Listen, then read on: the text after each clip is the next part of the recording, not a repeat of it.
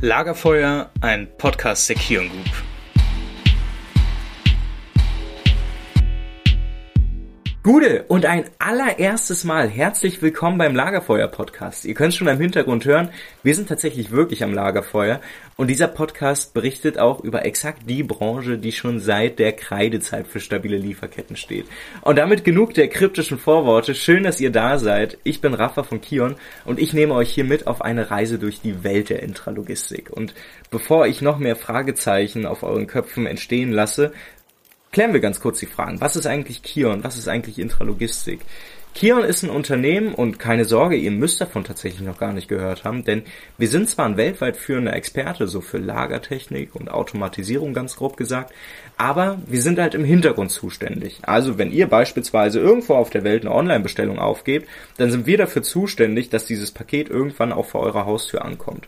Und nein, wir sind nicht so eine Art DHL, sondern wir sind tatsächlich dafür verantwortlich, dass das Paket dann irgendwo in einem Warenlager gezielt raussortiert wird und dass es dann seinen Weg im Materialfluss irgendwann zu euch geht. Und das machen wir nicht alleine, denn Kion ist nicht einfach bloß eine Firma. Ihr kennt vielleicht ein paar Marken von uns, wenn ihr mal auf Gabelstapler geachtet habt. Zum Beispiel Linde Material Handling oder Still. Das sind zwei ganz berühmte Gabelstaplermarken hier im deutschsprachigen Raum. Und wenn ihr die das nächste Mal seht, dann denkt einfach dran, ah, alles klar, die gehören zu Kion. Genau wie dieser Podcast hier.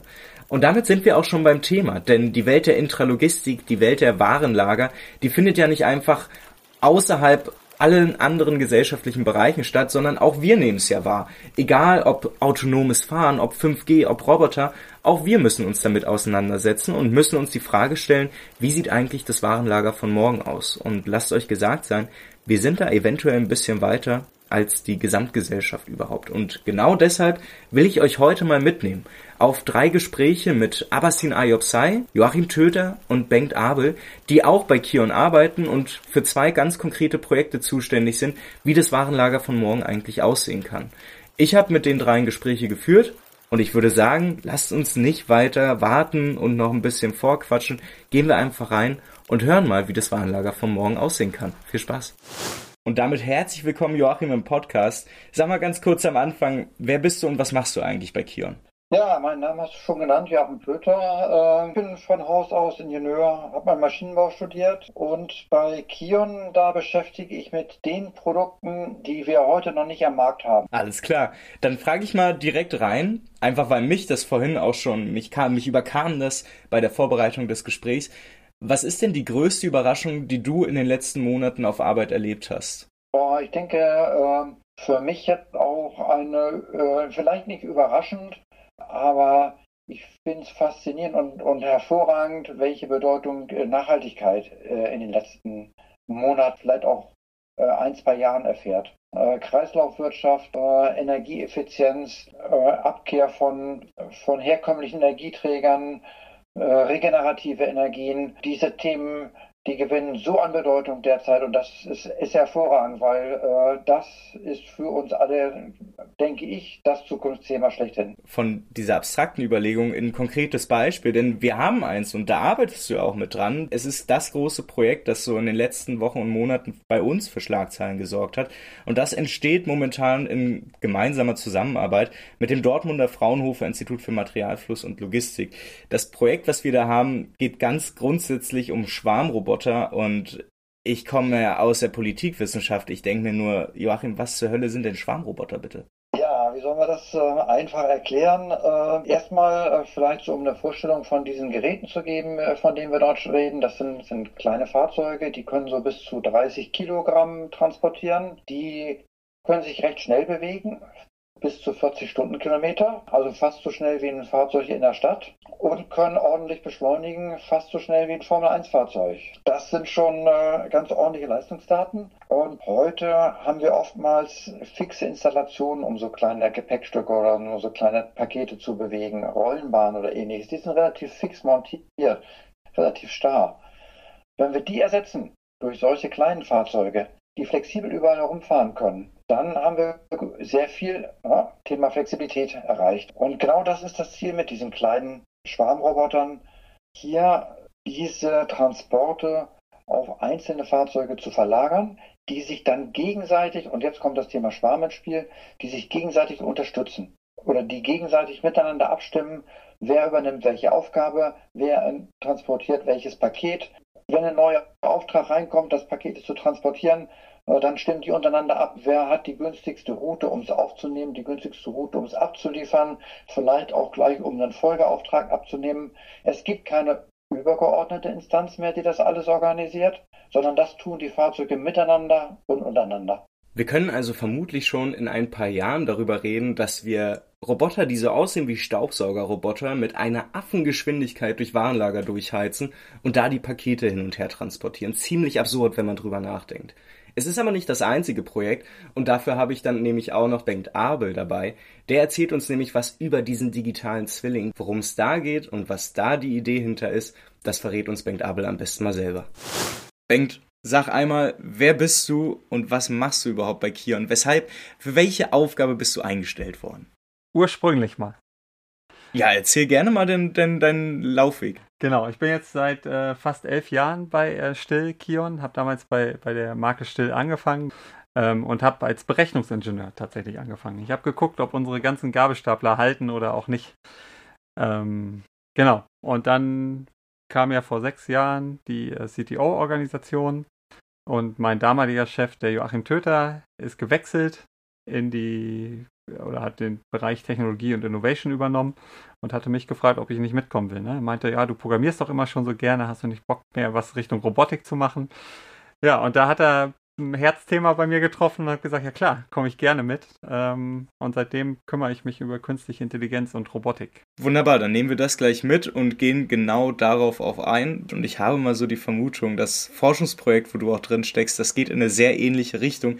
Das Forschungsprojekt heißt Aribik. Nimm uns mal kurz mit, was, worum geht es in dem Forschungsprojekt? Was machst du da? Tatsächlich habe ich äh, ungefähr vier Jahre für dieses Forschungsprojekt gekämpft, ähm, Aribik. Es fing alles damit an, dass wir künstliche Intelligenz genutzt haben und viel mehr von unserer Umgebung verstanden haben. Und danach haben wir dann gesagt, ja gut, jetzt kann unser Roboter, der sieht was, der erkennt was. Wir haben ultra viel Arbeit da reingesteckt, dass er das schafft. Und sobald er es erkannt hat und diese Information weiterverarbeitet hat, wirft er das alles wieder weg. Und wir haben einfach gesagt, das, das, das ist ja Verschwendung. Ne? Also wenn wir so viel verstehen von unserem Lager, dann sollten wir doch diese Informationen auch mal abspeichern und wenigstens unserem Kunden zur Verfügung stellen und zu sagen, ey, wir verstehen das alles von deinem Lager, also so sieht dein Lager aus, so kannst du es dir angucken. Und das ist genau die Idee von Aribik. Diese ganzen Informationen, die Sensordaten, die vom, vom Stapler, äh, die, die der Stapler aufnimmt und auch schon vorverarbeitet und die mit so viel Informationen anreichert, nicht wegzuwerfen, sondern in einer Datenbasis zu speichern. Und das hat dann am Ende viele Vorteile. Man kann viele, viele tolle neue Use Cases darauf machen. Ne? Zum Beispiel, wenn wir jetzt so eine große 3D-Karte unseres Lagers erzeugt haben und die auch noch mit semantischen Informationen haben. Ne? Also wir wissen am Ende, nicht nur, wir haben nicht nur ein 3D-Abbild davon, sondern wir wissen, okay, das ist ein Notausgang, das ist ein Regal, das ist eine Palette ähm, in diesem 3D-Modell. Dann können wir auch solche Sachen machen wie, da steht irgendwas vom Notausgang und das sehen wir. Und dann können wir gleich sagen, okay, das muss weggeräumt werden, weil es darf nichts vorm Notausgang stehen. Oder ich bin in einem Kommissionierbereich, wo ich händisch Dinge von Paletten runternehme und ich sehe, ich habe das vorletzte Teil von der Palette runtergenommen. Ähm, dann ruft er automatisch einen anderen Gabelstapler und der ersetzt die Palette. Ne, das sind alles Informationen, äh, die, die wir heute schon sammeln quasi oder er, erfassen, aber nicht sammeln. Und diese Informationen werden wir in Zukunft sammeln mit Aribek, um dann genau solche Services darauf anbieten. Und dann kommen wir mal von so zwei sehr interessanten und sehr konkreten Projekten zum großen Ganzen. Und dafür habe ich mir Abbasin Ayopsai geschnappt, um mal zu verstehen, wie funktioniert das Warenlager von heute und welche Anforderungen muss eigentlich das Warenlager von morgen dann insgesamt erfüllen. Und damit herzlich willkommen beim Podcast, Avasin. Erzähl mal einmal ganz kurz am Anfang, wer bist du und was machst du überhaupt bei Kion? Ja, vielen Dank, äh, Raphael. Also ich bin Abasin. Ähm, ich verantworte bei Kion den Bereich Produktstrategie und neue Technologien. Also unser Blick richtet sich im Prinzip in die mittel- bis langfristige Zukunft. Das heißt, zum einen befassen wir uns mit der Entwicklung von bedeutenden Zukunftstechnologien in der Intralogistik, Äh, zum anderen aber auch mit der Definition von Lösungen, die zum einen eine hohe Wertstiftung für den Kunden haben, zum anderen aber auch eine hohe Wertstiftung für Kion haben. Das ist unsere Kernaufgabe und das ist meine Kernverantwortung bei Kion. Dann lass uns doch auch direkt in das Thema reinstarten, denn die Frage, wie das Warenlager von morgen aussieht, die soll ja eben diese Folge klären. Und so blöd wie es klingt, ich hätte jetzt einfach die grundsätzliche Vermutung, dass wenn wir wissen wollen, wie das Warenlager von morgen aussieht, dass wir auch erstmal die Frage beantworten müssen, was passiert im Warenlager von heute eigentlich?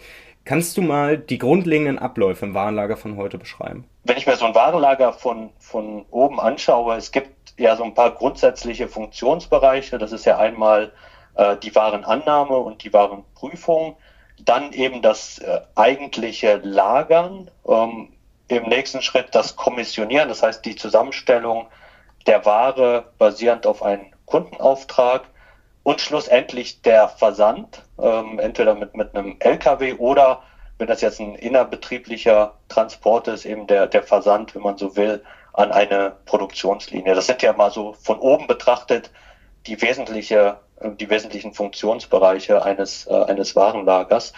Und diesen Materialfluss möglichst effektiv und effizient zu gestalten, ist Aufgabe der Intralogistik. Wie unterscheidet sich denn dann das Warenlager von heute zu dem Warenlager von morgen, wenn das gleich, also das Ziel der Effizienz und des möglichst schnellen Materialflusses ja bleibt? Wo ist dann der Unterschied? Der Unterschied ist, dass das Warenlager von morgen diese Ziele viel, viel besser erfüllen wird. Also wir werden sehen, das Warenlager von morgen wird sehr stark durch Digitalisierung, also in einem deutlich höheren Ausmaß als heute, durch autonome Systeme und eben auch durch Nachhaltigkeit geprägt sein. Ich habe das Gefühl, dass es da eigentlich klar trennbare Ebenen in dem Warenlager von morgen gibt. Welche sind das denn? Ja, Maschinen und Devices, das sind die physischen Elemente in einem Warenlager. Zwei Entwicklungen.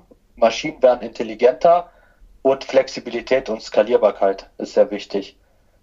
Konnektivität, das heißt, äh, das ist die Kommunikation der Maschinen untereinander. Zwei wesentliche Entwicklungen, die wir hier haben, ähm, eine Kommunikation in Echtzeit und eine robuste und vor Angriffen geschützte Netzwerkarchitektur.